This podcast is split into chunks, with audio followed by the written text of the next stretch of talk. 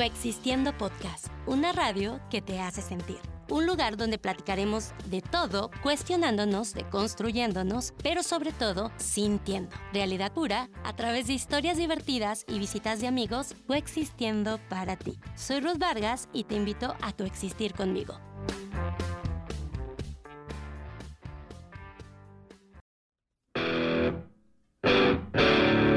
Yo soy Ruth Vargas, actriz, cáncer, con terapeuta, mercadóloga y creadora de contenido. Sí, ando en redes compartiendo mi vida, jugándole al maquillaje, a la foto, a mostrar mi búsqueda por entender mi salud mental y ahora haciéndole al podcast, porque encontré a personas similares a mí que necesitan este contenido, con alegrías y dolores similares. Les dije que soy muy cáncer. El caso es que entendí que la vida se trata de existir al mismo tiempo que el otro, de coexistir. Y escucharnos empáticamente, como en este podcast, donde coexistir es la única regla y sentir la garantía. Hablaremos de todo lo que significa coexistir en el mundo de hoy, de las redes sociales, la diversidad, el amor, una pandemia y muchas cosas más. Coexistiendo podcast. Comencemos que esto se va a poner interesante.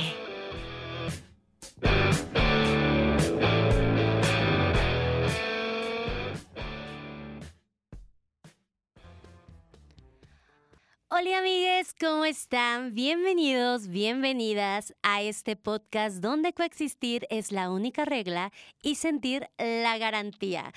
Ya estamos en el tercer capítulo, ya, ya vamos avanzando. En el, en el capítulo pasado, amigues, me, me emocioné. Nos pasamos de tiempo, dimos con todo. Acá ya, ya hasta fui eh, casi trending topic de del Radio UX, allá, de tanto que me pasé de lanza con la información.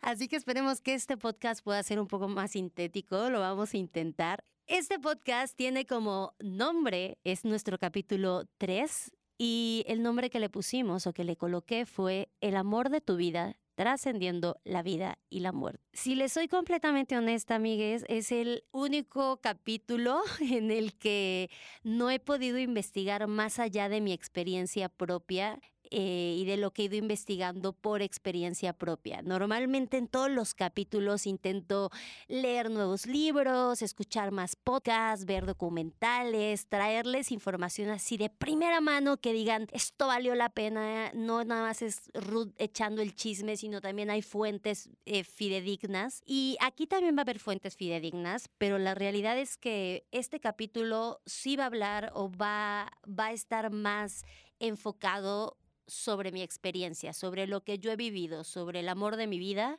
y cómo este ha trascendido la vida y la muerte, ¿no? Eh, los que ya me siguen en redes sociales seguramente saben mi historia, que empezaré muy general sobre eso y poco a poco veremos cómo va fluyendo y lo que vaya, vaya a ser necesario que cuente. Pero los que me siguen en redes los que no, los invito a seguirme.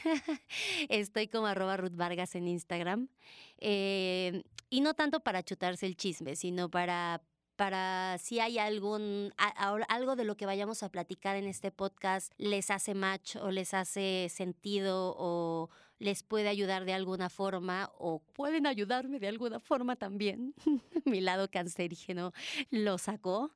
Eh, pues estamos ahí por, por redes sociales, por Instagram para platicar, pero bueno, los que, los que me siguen por allá em, saben que yo hace unos años eh, perdí a mi pareja em, de una forma repentina. Em, sin, y aunque no hubiera sido repentina, seguramente hubiera sido igual de impactante, que es de lo que hablaremos, pero pues eso marcó mi vida dramáticamente, digamos, porque yo soy muy dramática, pero el, el hecho de cómo funcionaron las cosas y cómo, cómo pasaron las cosas fue un momento muy traumático en mi vida y eso fue lo que me impulsó a final de cuentas a buscar ayuda a través de otros creadores de contenido, a través de libros, a través de podcasts, a través de expertos que poco a poco he logrado encontrar eh, expertos que realmente suman a lo que yo estoy buscando y vamos por un camino de salud mental ya más clarificado, pero en un inicio yo buscaba por todos lados respuestas, ¿no? Eh, esa es como la base. Empezaremos por ahí eh, para que sepamos por qué estoy hablando del amor de mi vida o el amor de tu vida, para que, eh, porque en tu caso puede haberte pasado, y cómo ese trasciende la vida y la muerte y más allá el duelo, ¿no? Que muchas veces aquí yo sí estoy hablando ya de algo, algo terminal, algo que tiene un inicio y un final, la muerte en sí, pero muchas veces el amor de nuestra vida puede trascender y morir para nosotros, aunque esté aún en esta tierra porque tal vez ya no están juntos o, no o, por algo por el estilo. Pero en mi caso, em, el universo decidió o, en lo que cada uno cree, cada una o cada uno cree, que pues fuera así y, y, lo mío fuera definitivo. Pero antes de empezar a, a, platicar estos temas y antes de, voy a intentar no, no irme hacia lo bajoneado ni nada, seguramente habrá cosas que no puedo evitar, pero quiero platicar cosas importantes de cómo fue este duelo, qué es lo que estuve viviendo, porque creo y lo viví que cuando, me, cuando pasó lo que me sucedió, no había en, cerca de mí em, información a la mano que me pudiera ayudar a salir de lo que yo estaba sintiendo o a tener un poco de esperanza, ¿no? Las, de repente las frases clichés como él está mejor, este, está con Dios, em, todo pasa por algo, el tiempo te va a ayudar. Todas esas frases que yo entiendo hoy en día que son frases creadas porque cuando suceden cosas así es tan impactante que uno, los que lo vivimos, no sabemos cómo reaccionar. Y los que están a nuestro alrededor al ver nuestro dolor tampoco saben cómo reaccionar. Y la mayoría de las veces es más sencillo o es incluso ni siquiera más sencillo, es casi inconsciente decir estas frases cuando a las personas que lo estamos viviendo, como fue en mi caso, me causaban un conflicto enorme el decir, eh, no me vengas a decir que el tiempo va a ayudar porque el tiempo, no me digas que voy a pasar tiempo sintiendo este dolor, ¿no? Y hoy en día lo que he aprendido después de estos años es que no es que el tiempo ayude, el tiempo no ayuda y no es que, que quiera quitarles esa idea, el tiempo no ayuda, lo que el tiempo hace es que uno madura comenzamos a madurar con el tema, comenzamos a entender el tema, comenzamos a madurar y decir, esta es mi nueva vida y comenzamos a tomar las cosas desde otra desde otro desde otra visión ni siquiera desde otra actitud que ya hablaremos de eso no pero antes de empezar con esto como dice nuestro capítulo el amor de tu vida trascendiendo la vida y la muerte hay tres conceptos súper claros el amor la vida y la muerte y cómo estos se relacionan entre sí. Los tres conceptos son pero antes de empezar a analizar todo este proceso que viví, todo este proceso que fui descubriendo y demás, eh, como siempre en todos los podcasts se han dado cuenta, en todos, como si lleváramos 80 hermanos. Hermanos, no llevamos 800, llevamos 3, ¿verdad? Frase célebre de Ruth en el capítulo número 3, donde está más nerviosa. Lo que siempre busco es traer conmigo unas eh, definiciones científicas o de Wikipedia, las definiciones más claras y básicas eh, en relación a los temas que vamos a ver, ¿no? Entonces, lo primero que yo busqué y googleé literal fue ¿qué es la vida?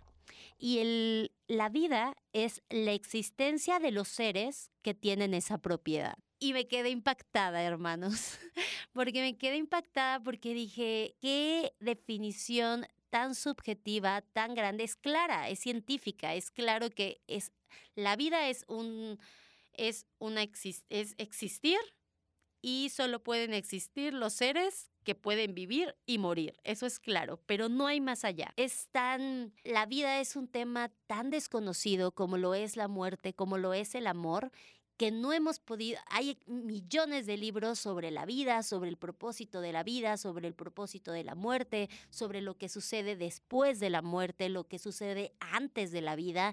Hay tantas teorías y todas son respetables, todas las religiones son respetables, todas las ideas son respetables. Si a, si a ti o a mí nos ayuda, no sé si cada quien, si el que lo profese le ayuda, está correcto. Pero siempre es bueno informarse más, ¿no?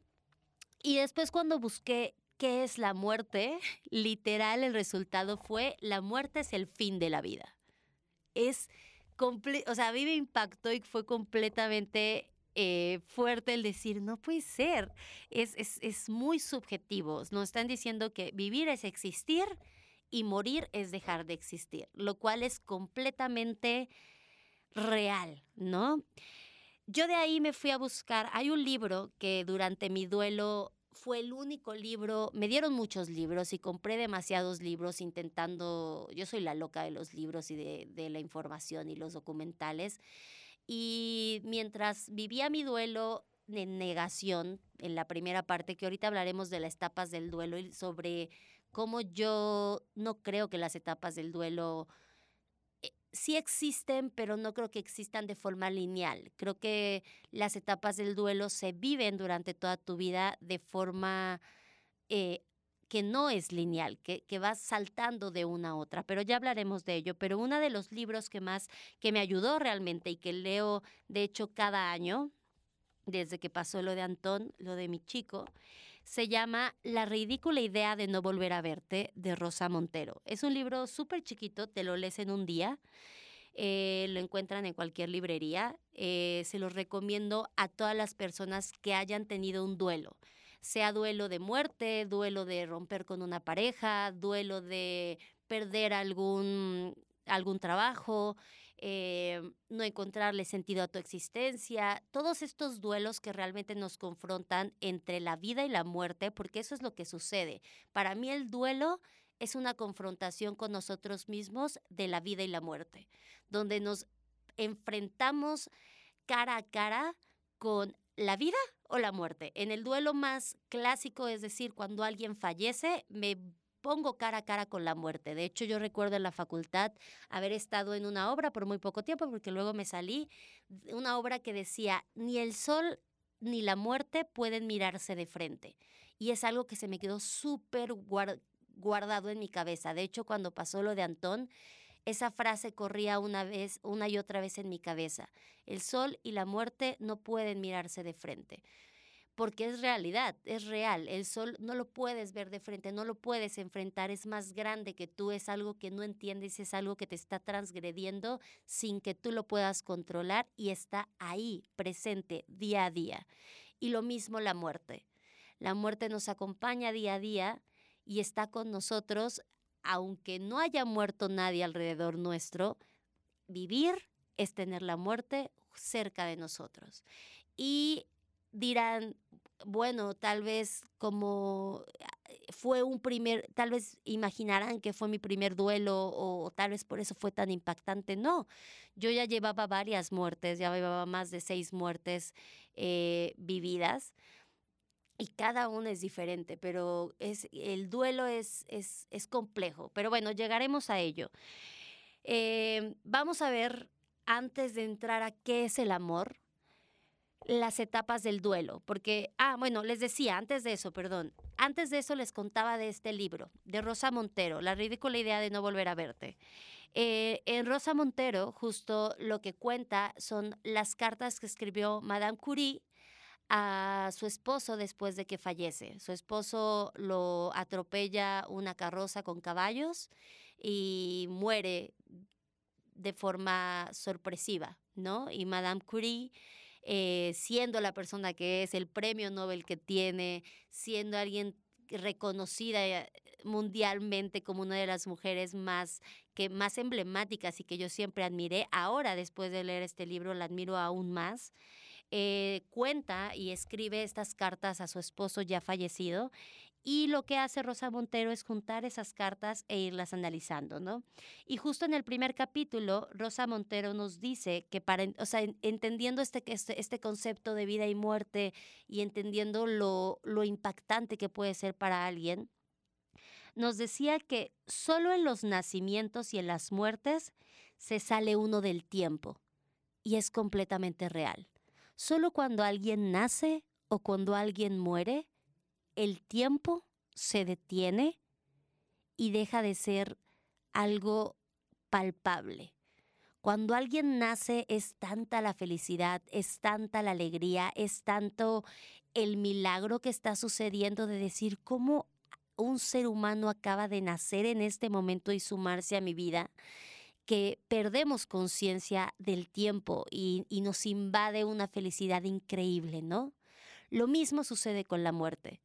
Al mismo tiempo, como en la vida aparece con un golpeteo, como aparece un ser vivo, en la muerte, en un parpadeo, ese ser vivo que amamos y en algún momento nació, se fue, desapareció.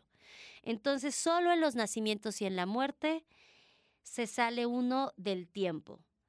Dicen que cuando un niño nace o una persona muere, el presente se parte por la mitad y te dejas atisbar por un instante la grieta de lo verdaderamente monumental, ardiente e impasible que puede ser la vida.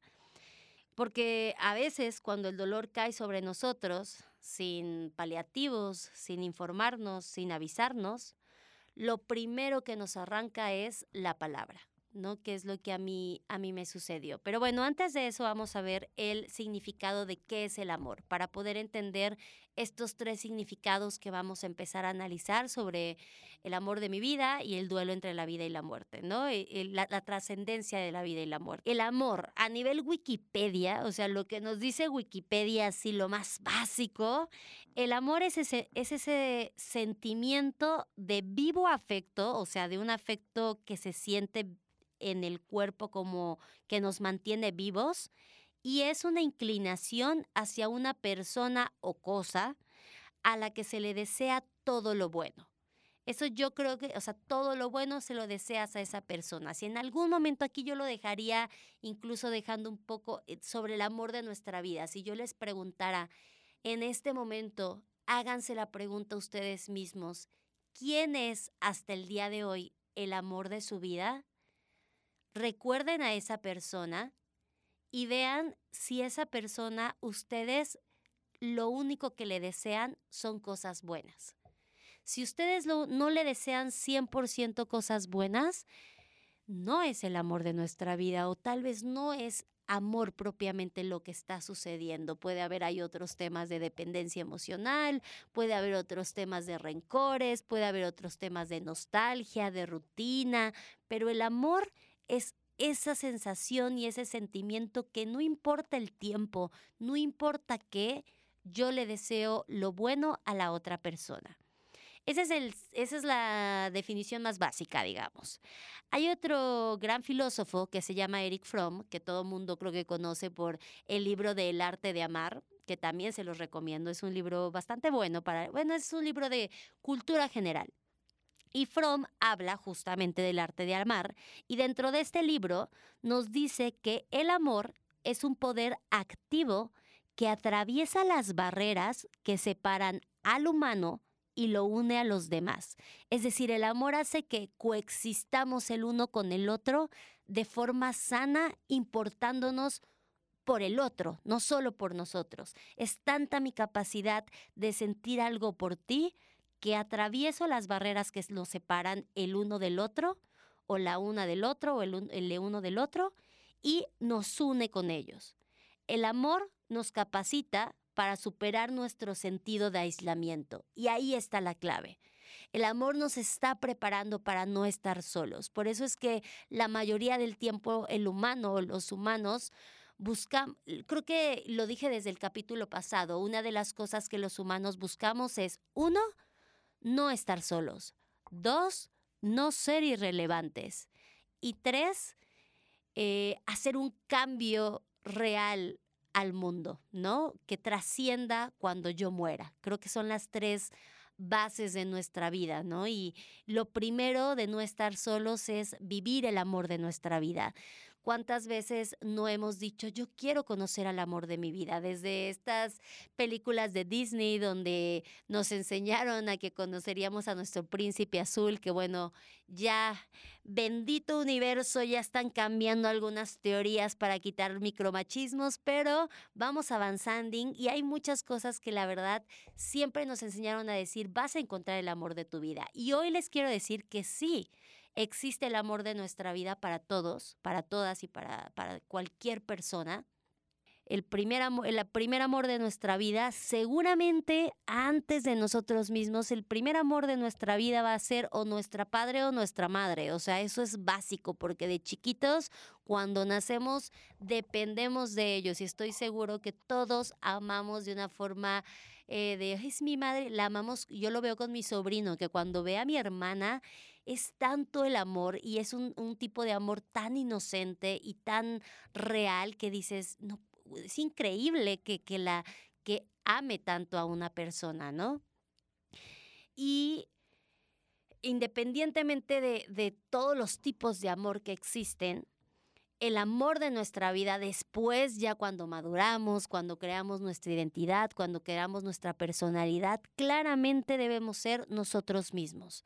Nosotros mismos debemos buscar ser el amor de nuestra propia vida, pero la realidad es que las historias que cada uno de nosotros tenemos de vida nos pueden incapacitar de repente a amarnos a nosotros mismos. Lo que a mí me sucedió fue justamente eso. Yo cuando conocí a, cuando, conocí a Antón, que es el amor de mi vida, eh, yo en ese momento podría decir que no me amaba al 100%.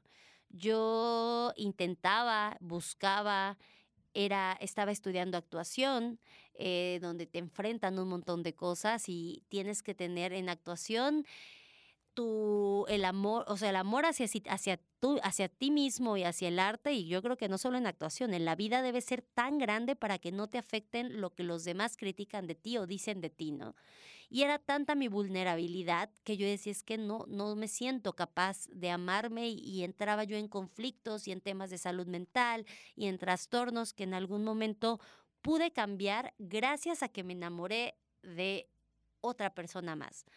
¿Cómo me sucedió? Eso no, digo que a todo mundo le suceda, no les estoy diciendo que la única forma de amarse a, a nosotros mismos es enamorándote de alguien más. No, cada uno de nosotros encuentra cómo amarnos a nosotros mismos y cómo amar a los demás. Les recuerdo, esta es mi historia y la estoy compartiendo, pero yo siempre les digo, yo aprendí a amarme al 100% cuando estuve dentro de una relación donde yo amaba al 100% sin paliativos y él me amaba al 100% sin paliativos, sin importar género, ¿eh? Pero esa es la realidad. Cuando encuentras el amor de la otra persona y cuando ves eh, lo maravillosa que puede ser para otra persona en sus ojos, en la forma en que te trata, empiezas a amarte más a ti, empiezas a generar esa confianza en ti y empiezas a entender el amor propio. Y ahí fue yo donde descubrí el amor propio. No es que no me lo hubieran enseñado desde chiquita, porque desde chiquita mis padres me lo enseñaron, pero por historias de vida, por varias cosas que sucedieron, yo estaba en eterno conflicto conmigo misma hasta que por fin alguien me amó tanto que, que descubrí que si era posible amarme tanto era porque yo me tenía que amar de la misma forma, ¿no? Entonces, ahí fue cuando me di cuenta que por fin me amaba de una forma sana, dije, estoy enamorada de Antón. Estoy enamorada de esta persona que me hace sentir así. Y es entonces cuando, en ese tiempo, de hecho, cuando, cuando conocí a Antón, estaba leyendo uno de mis libros favoritos por segunda vez, que se llama Diablo Guardián de Javier Velasco. Ya sé, mucha gente tiene diferentes comentarios sobre este autor, pero a mí ese libro me, me gusta demasiado. Me gusta por muchas frases que tiene. Y una de las frases que tiene a mí me marcó mucho porque cuando perdí a Antón, Em, entendí esta frase. Yo cuando la leía en el libro decía, pues sí, suena muy bonita, suena muy dramática, suena, suena densa, pero yo no entendía correctamente el significado hasta que tuve este duelo, ¿no? Y Javier Velasco nos dice en Diablo Guardián que el inglés necesita de un verbo fatalista para emplear la, la expresión enamorarse. Escuchen esto, el inglés, para poder decir en inglés me enamoré, necesitamos tener un verbo que suene fatalista, dramático, fatal, es decir, que nos diga nos vamos a morir, para emplear la expresión enamorarse. Para poder decirle a alguien me enamoré, debo verlo así de forma fatal. Es decir, que cuando decimos en inglés me enamoro, yo digo to fall. I to fall in love. Estoy completamente enamorado, pero en realidad cuando lo pasamos a español, eh, estamos diciendo que estoy cayendo en el enamoramiento. O sea que el enamorado no exactamente asciende a un estado superior como lo, yo lo venía manejando, ¿no? O sea, como les estaba diciendo, uy, yo me enamoré y me amé a mí misma y encontré el amor propio y avancé y crecí y di y todo. Pero cuando leo esta expresión de es un eh, to fall en inglés, nos está diciendo que el enamorado no asciende a un estado superior. Al contrario, lo que hace es caer. Caes en el enamoramiento. ¿Y a qué se refiere con esto? Nos volvemos seres completamente vulnerables ante el otro. Es tanto el amor que tenemos del otro que todo lo que le suceda al otro puede transgredirme de una forma u otra. Y aquí, antes de entrar ya a a mi historia de vida y a más temas de duelo y demás, quiero agregar que este tema de transgredir en este enamoramiento que busquemos siempre ser, debe ser transgredir de una forma empática, humana y de responsabilidad afectiva. Si nos transgrede de forma en la que nos lastima físicamente, nos lastima emocionalmente, nos mantiene en un estado de ansiedad, nos mantiene en un estado de duda sobre nuestro amor propio, sobre si valgo lo suficiente o no, eso no es realmente el amor que eh, merecemos como humanos. Simplemente estamos to fall, estamos cayendo en el enamoramiento, pero no estamos viendo todo lo que el enamoramiento conlleva. El enamoramiento, incluso nos contaba una persona que conocí, se dura tres años. No, el enamoramiento dura seis meses. Es ese momento en el que haces clic, te emocionas, pasa todo esto y luego viene este, este, esta este momento empático entre un ser y el otro que deciden a través de la responsabilidad afectiva amarse de forma pasional e intensa y sin paliativos entregarse al 100%, caer al 100%, buscando siempre lo bueno para la otra persona.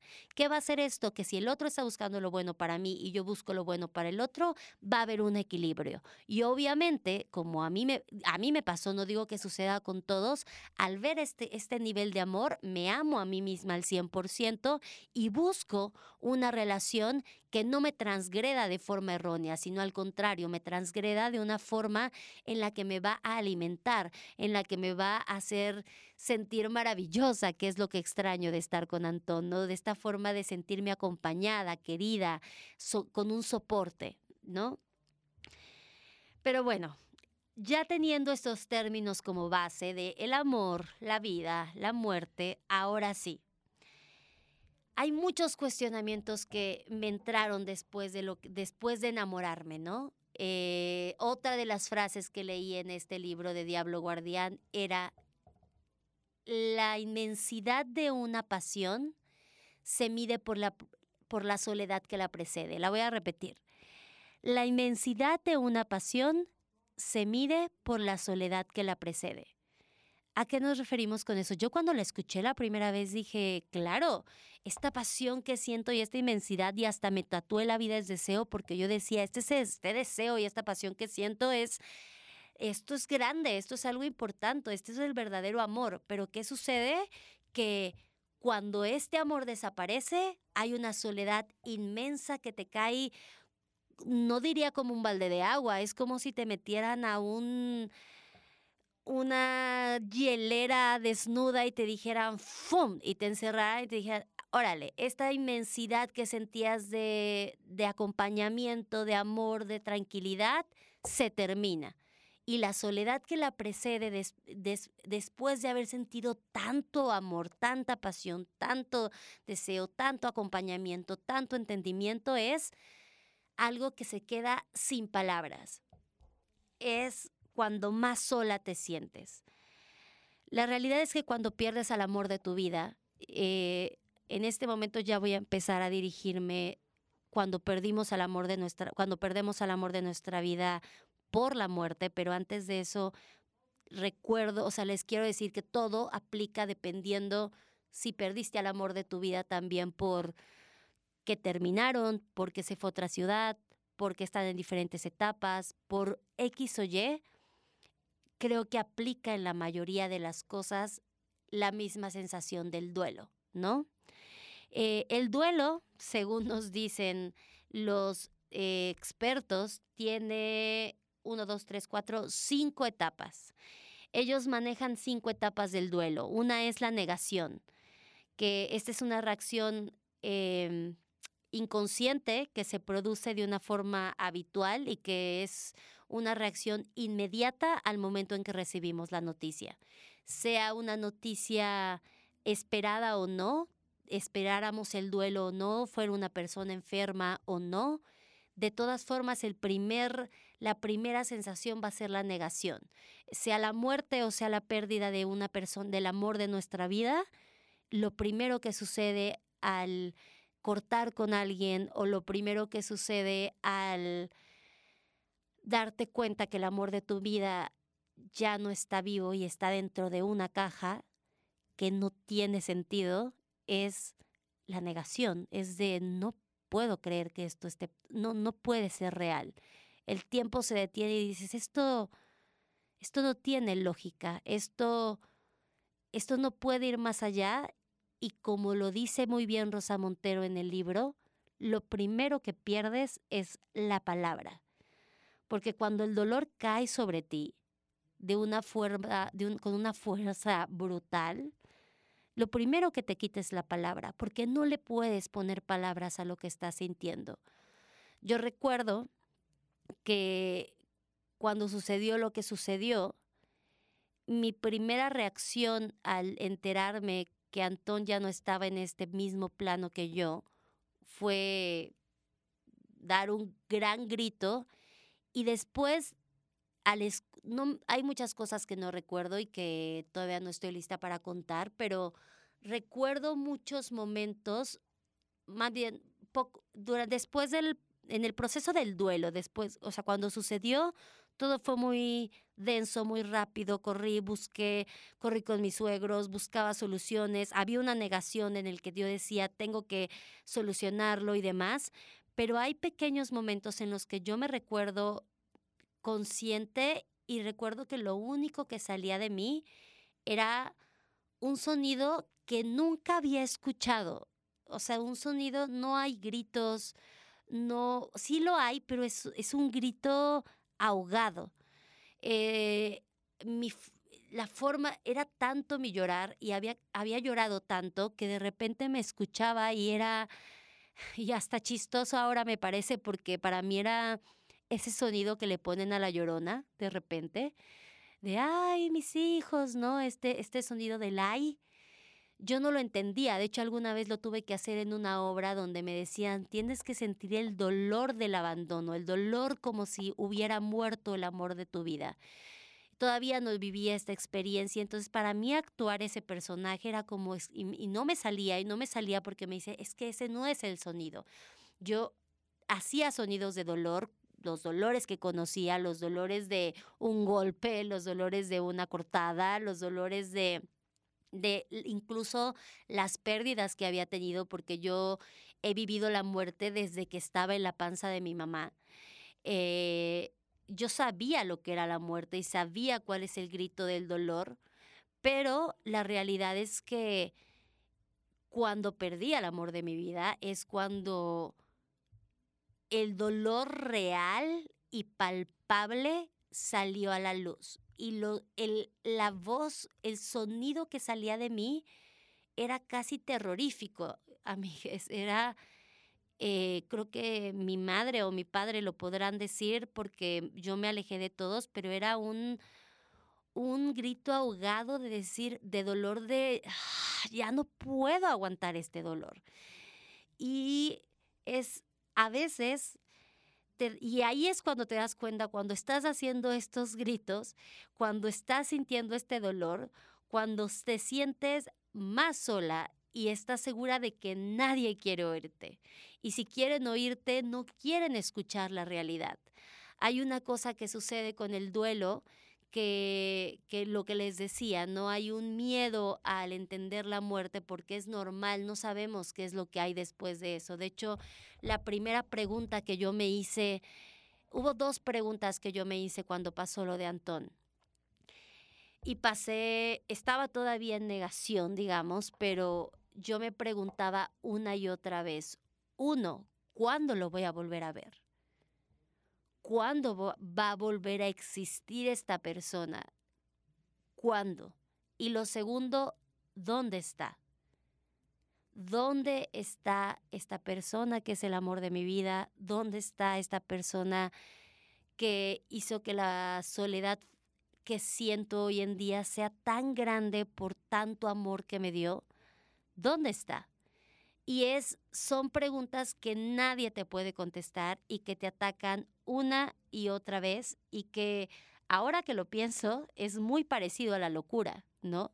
Y creo que justamente fue lo que me acercó al tema de salud mental, porque era este sentimiento tan fuerte, era, era tan fuerte lo que sentía, era tan denso lo que sentía, que yo decía, me estoy volviendo loca esto, no es, esto no lo puedo controlar, necesito que alguien me interne, me haga, quiero, incluso esta necesidad de quiero volverme loca y perder el sentido para no poder ver la realidad.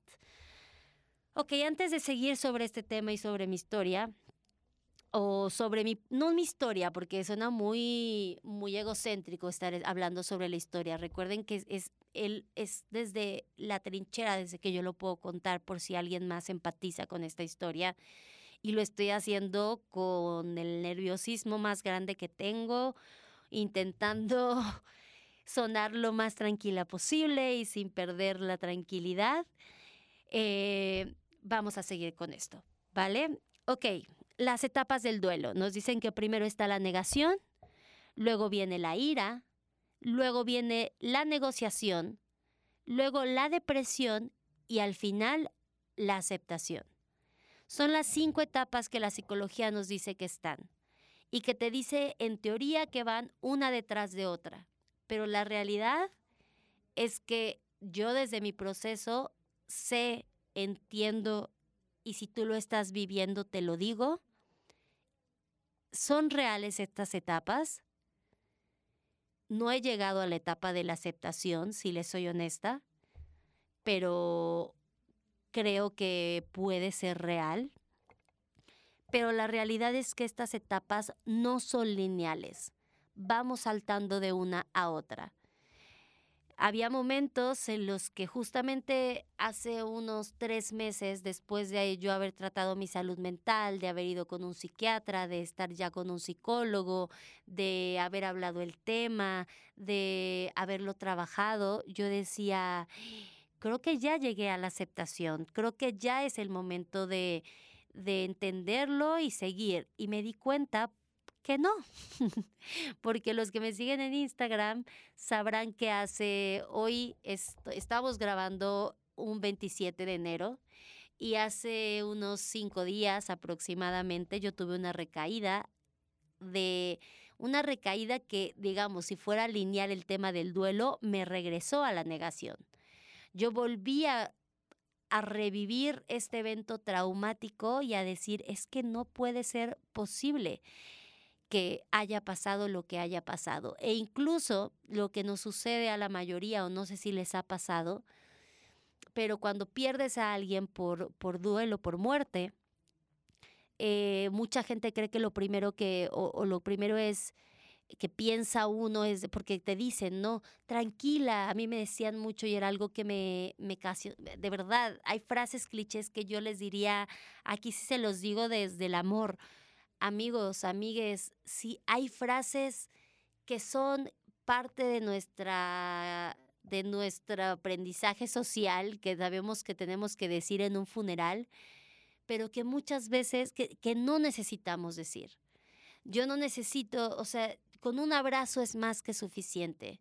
Llega, abraza y mantente ahí y da tu mejor energía para las personas porque esto de estar en un lugar mejor, tienes que ser mejor para él, tienes que seguir por él, tienes que vivir una vida por él. Son responsabilidades que les cargamos, nos cargan o, o cargamos a personas que no tienen por qué. Yo sé que muchas veces es como para animar a la persona, decir todo pasa por algo, está, está hablando de religiones, está con Dios o está en otro universo mejor o está en tal lugar. Yo no lo sé y en este momento del duelo no me interesa. Y en este momento del duelo lo único que queremos es que esa persona vuelva a estar viva y no me importa si los demás se mueren, yo, lo yo solo quería que Antón estuviera vivo y estuviera conmigo.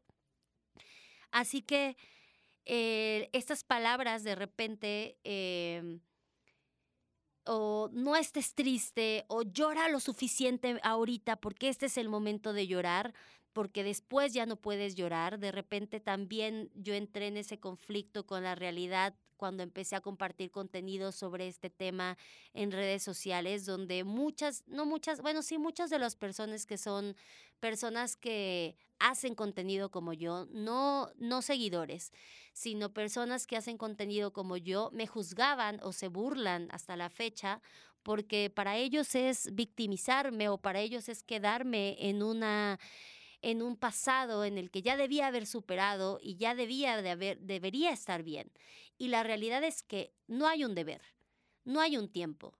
El duelo dura lo que tiene que durar y muchas veces nos va a durar toda la vida, porque el dolor que se siente nadie más lo puede entender. El dolor que yo siento en estos momentos sigue siendo igual al dolor que yo sentí cuando me dijeron Antón está muerto y el dolor sigue siendo igual de intenso y de igual forma me sigue quitando la palabra.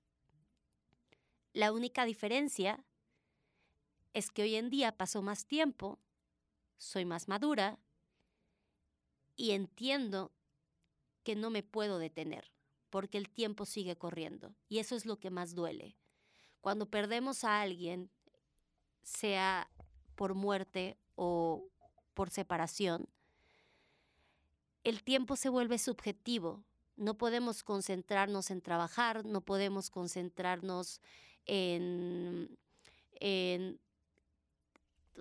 coexistir con el otro, en, en mantener una conversación que realmente se quede guardada en nuestro cerebro. Podemos actuar de forma automática, pero la realidad es que el tiempo se detiene y se detiene para, para nosotros, para los que realmente perdimos a la persona, ¿no? Y de repente es muy impactante el encontrarte con que el mundo sigue, sigue girando y el, el mundo nunca para. A mí me causaba un conflicto enorme y por eso de hecho dejé las redes sociales por mucho tiempo antes de regresar, el hecho de que Antón estuviera muerto, que para mí esa frase sigue causándome una reacción física, que existiera esta idea de que él ya no está en este mundo y que yo volteara y que la gente al otro día fuera a trabajar normalmente o que la gente posteara un meme o que la gente siguiera con su vida. Y es completamente normal, la gente tiene que seguir con su vida, pero la realidad es que nosotros no podemos seguir con nuestra vida, ¿no? Porque nos quedamos en completa soledad. El dolor es casi para mí un sinónimo de soledad. El dolor es tan fuerte que te encuentras la mayoría del tiempo sola, porque es muy difícil de explicar ese dolor a las demás personas. Aunque una persona, a mí incluso en algún momento, uno que era mi jefe en ese tiempo, me llevó a una psicóloga, me llevó a alguien que había sufrido la misma pérdida que yo, al, también había perdido a su hijo, me llevó para hablar con ella y aunque teníamos dolores similares, no era la misma etapa o la misma intensidad y lo único que ocasionó fue un choque conmigo misma y decir es que tú no me entiendes, aunque sé que estás viviendo un dolor igual, no nos entendemos y encontrar a gente que está pasando por lo mismo es muy complicado. Pero sucede esto porque la mayoría de las veces el dolor lo vivimos en soledad. Justamente como se vive la locura. Si alguien escucha de repente voces o ideas en nuestra cabeza, eh, locura digo desde el término coloquial, ¿eh? porque a nivel clínico ya hay, hay, hay que hablarlo, pero a nivel coloquial la locura es igual el, la muerte y el dolor te llevan a la locura. La locura es muy similar a la soledad, porque el estar solo te confronta contigo mismo y te pones a analizar tanto lo que está dentro de ti y tanto lo que sucedió, tanto lo que perdiste, tanto lo que aceptaste, tanto en lo que te equivocaste, que te sientes aún más solo y aún más loco. Dice Rosa Montero en el libro del amor, la ridícula idea de no volver a verte. Hay una frase, esta, esta sí está un poco larga, pero sí me gustaría leerla porque cuando yo, yo perdí la capacidad de la palabra. Cuando sucedió lo de Antón, dejé de hablar completamente por unas semanas. Yo creo que aproximadamente tres semanas no hablé más que para ir a ver a mis suegros. Y después regresé a trabajar y trabajé por casi dos años hablando solamente con los clientes. Trabajaba en marketing y no hablaba con nadie más, más que con una amiga que se llamaba Raquel Cohen, que se lo agradezco un montón, pero para mí era imposible hablar del tema. Lo único que hacía era llorar, enojarme, negarlo y huir. Es decir, pasar todas las etapas del duelo en un mismo día. Es decir, el duelo es alineal, no es lineal.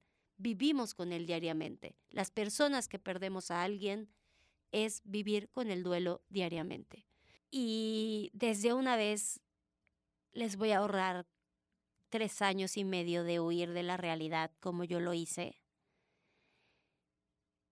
A mí me insistieron desde el primer momento, ve a terapia, ve con un psiquiatra, ve a que te ayuden y yo me negué, estaba en negación y me dediqué a trabajar, a ser una persona workahólica, a mm, trabajar de día y noche y dormir aproximadamente un día a la semana o una hora cada día, lo cual complicó más mi estado de salud mental, lo cual complicó más el vivir mi soledad, lo cual me hizo entrar en crisis de ansiedad, lo cual me hizo entrar en depresión clínica, lo cual me hizo enfrentarme conmigo misma en soledad. Y ahí fue cuando estaba en soledad y cuando estaba en esos momentos, había momentos en los que yo me la pasaba trabajando como método de salida. Y no solo el trabajo puede ser una, puede ser el alcohol, pueden ser los vicios, pueden ser este, las drogas, puede ser ir a una, que no digo, le estoy, me, preocupa la comparación que estoy haciendo, pero digo varias ideas, ¿vale? Puede ser fanatizarnos con una religión, puede ser em, ponernos a leer sobre, que lo hice, ¿no? Horóscopos y el más allá. Buscamos, el dolor es tan inaguantable que lo único que queremos es saber lo que les dije, dónde está esa persona, cómo está esa persona y cuándo lo voy a volver a ver y cómo voy a sobrevivir en lo que lo vuelvo a ver o la vuelvo a ver. Entonces empezamos a buscar por todos lados que nos den respuestas, que si en una religión, yo, yo me fui hasta Turquía para poder entender más religiones y encontrar una solución, podemos buscarlos en los horóscopos, podemos buscarlos incluso en personas que pueden tener estas conexiones con otras energías, que claro que lo creo y lo he vivido, pero empiezas a buscar respuestas y al final te das cuenta que cualquier respuesta que te den, vuelves a pasar por las etapas del duelo. Y la única forma de sobrellevarlo es saber que por lo menos pude vivir el amor de mi vida y que el amor de mi vida sí puede ser para siempre. Saber que estos términos radicales de siempre y nunca, yo le puedo cambiar esa definición. Yo puedo decir que para mí siempre lo voy a amar. Puede ser que no sea que vayamos a vivir una vida juntos porque ya el universo decidió que no. pero el amor de mi vida siempre va a ser Antón. Y nunca lo voy a dejar de amar. Y entonces cambiamos los conceptos. Entonces, en lugar de pensar en que nunca más lo voy a volver a ver y en que siempre me va a doler, prefiero pensar, siempre lo voy a amar y nunca voy a olvidar todo lo que él me dio, me hizo sentir y me enseñó. Y eso no significa que pase diariamente por todas las etapas del duelo, porque como les dije, hace tres días tuve una recaída de depresión clínica y otra vez entré en negación, en ira y ahorita apenas estoy en la etapa de negociación. Pero recordemos, no es completamente lineal. Esto es, como diría Javier Velasco, enamorarse es como caer. No necesariamente ascendemos a un estado superior. Al contrario, caemos a un estado de vulnerabilidad. Pero al ser completamente vulnerables, también mostramos todo lo que somos capaces de ser o hacer. Ahora, ya pasando para poder llegar a una conclusión y esta coexistencia de la muerte y el amor, mm, hay varias preguntas que yo me hacía o que hay cuestionamientos sobre el amor después de, de perder al amor de mi vida y que muchos dijeran, pero todavía te puedes enamorar, pero todavía estás joven, pero todavía y todos estos estas frases clichés que yo sé que se dicen para impulsar a la persona a estar mejor. La realidad es que no ayudan en nada, no lo digan. Se los recomiendo, no se lo digan a alguien que que está en duelo, ni siquiera en duelo por haber cortado con alguien, no le digas vas a encontrar a alguien mejor, porque en ese momento para nosotros la única persona que es la indicada para estar con nosotros es esa persona que acabamos de perder. Pero cuando me empiezo a, a, a, entender o a cuestionar sobre el amor, vienen varias preguntas como, ¿cuándo el amor es propiamente amor? ¿Cuándo realmente esto es amor? ¿Cuándo eh, uno pasa de amar a alguien a enamorarse de alguien, a descubrirlo como el amor de su vida. Cuando amamos por una hora, cuando amamos por una semana, cuando amamos para toda la vida. Con Antón éramos una pareja muy libre y que nos encantaba analizar. Él era músico y yo actriz y bailarina y amábamos la metafísica y amábamos analizar muchas cosas y teníamos una teoría. Uno se puede enamorar de muchas personas en esta vida, pero solo una puede ser el amor de tu vida. Y creo que esa reflexión la sigo manteniendo, porque con él incluso decíamos, me, le es que yo estoy enamorada de mi sobrino y puedo decir que es uno de los amores de mi vida, pero no es el amor de mi vida, no si lo si fuera incluso, ¿no? Y si tuviera un hijo o algo por el estilo que muchos dicen, cuando tienes un hijo se vuelve el amor de tu vida y ya ni siquiera es tu pareja, habría que checarlo, ¿no? Porque realmente con quien vas a vivir toda tu vida es esa pareja con la que vas a compartir tus días. Obviamente es otro tipo de amor de tu vida, pero ¿qué es el amor? ¿Cuándo es verdaderamente amor? ¿Se puede uno enamorar cuando andas con alguien una semana? Claro que sí. Puede haber amor, puede haber que durante una semana la otra persona esté solamente enfocado en esa persona y le desees todo lo bueno, pero puede terminar y puede terminar en un duelo que no te pasa por los cinco niveles de duelo normales puedes sentir ese enamoramiento, pero ¿qué hay diferentes tipos de amor. Y el amor de tu vida y perder al amor de tu vida, sea cual sea, porque también quiero que quede claro que el amor de nuestra vida muchas veces no solo puede ser nuestra pareja. El amor de tu vida puede ser tu mamá, puede ser un hijo, puede ser tú, puede ser una pareja, como fue en mi caso, eh, puede ser alguien con lo que nunca tuviste relación tan cercana, pero que es parte de tu familia, pero que para ti es alguien que siempre te impulsó a ser bueno y trascender y que también te amaba de alguna forma, no sé, hay diferentes tipos de amores de vida y que cuando lo pierdes, sea cual sea el motivo, recordemos que esa soledad es inaguantable y que por favor, si tú te sientes solo, si tú te sientes sola, si te sientes en esa sensación, recuerda que no lo estás. Recuerda que habemos muchos que hemos perdido el amor de nuestra vida y que sabemos que día a día es una lucha constante, muy cansada, para poder levantarnos, para poder recordar que el amor de nuestra vida no está en el mismo plano que nosotros y recordar alguna frase que te haya dicho el amor de tu vida para poder seguir en tiempo y en forma como lo lleva el universo, porque el universo no para. No puedes dejar de trabajar, no puedes dejar de coexistir. No podía yo pasar toda mi vida sin hablar con las personas. Tenía que llegar un momento en el que tenía que hablar, tenía que convivir, tenía que hacer amigos. Tenía y eso incluso hoy después de la recaída me causa estrés, me causa ansiedad el decir tengo que ir y tengo que convivir y de repente lo que hacemos o lo que yo hago y que muchos de los que me siguen lo saben es que intento mostrar la otra parte de mí, intento mostrar mi lado hipomaníaco porque yo tengo el trastorno de bipolaridad 2 y decir, ¿saben qué? Eh, muestro la felicidad porque cuando las personas que hemos sentido este dolor, que es un dolor inimaginable, no queremos que nadie lo sienta.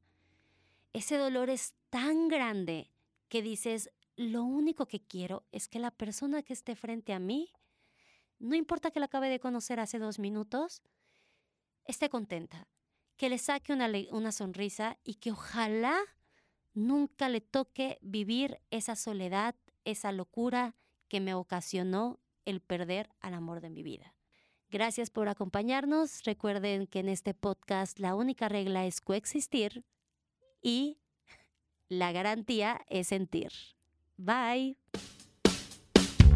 Coexistiendo Podcast es una producción de Ruth Vargas para Radio Universidad de Jalapa.